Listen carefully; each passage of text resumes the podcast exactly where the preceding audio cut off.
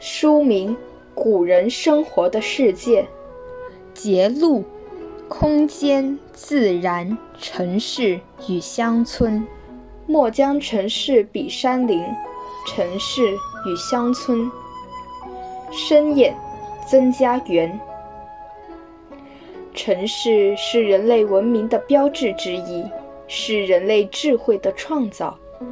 中国古代城市繁华的程度，在世界范围内都是很突出的。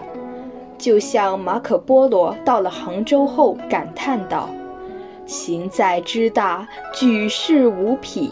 一个人可以在那里寻到这么多乐子，简直恍若步入天堂。”城市总是流行时尚起源与兴盛的地方。在城市与乡村这一组关系中，城市也常常是乡村的模仿对象。当城市中的居民穿着不合潮流时，就常被嘲讽为乡下人。此风似乎至今犹存。有趣的是，在城市与乡村的关系中，城市因农村不合时尚而嘲讽之。乡村则会因城市太过于商业化而批判其道德的衰落。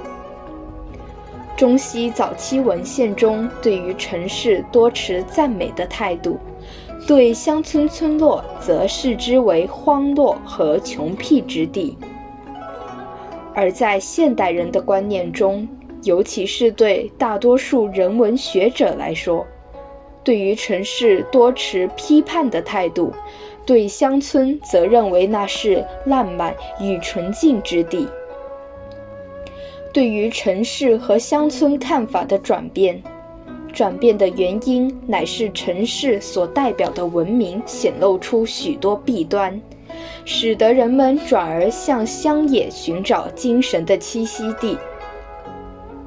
文明的本质是人为，乡野的本质则是自然。在这一城市和乡村对立的视野下，对于乡野的赞美、虚构和想象的因素远大于现实。这样的乡野世界乃是被建构起来的一种乌托邦想象。在中国的城乡结构中，虽然在行政、军事上居核心地位。但在文化认同上，乡村则一直是中国人，尤其是士大夫的心灵栖息之地。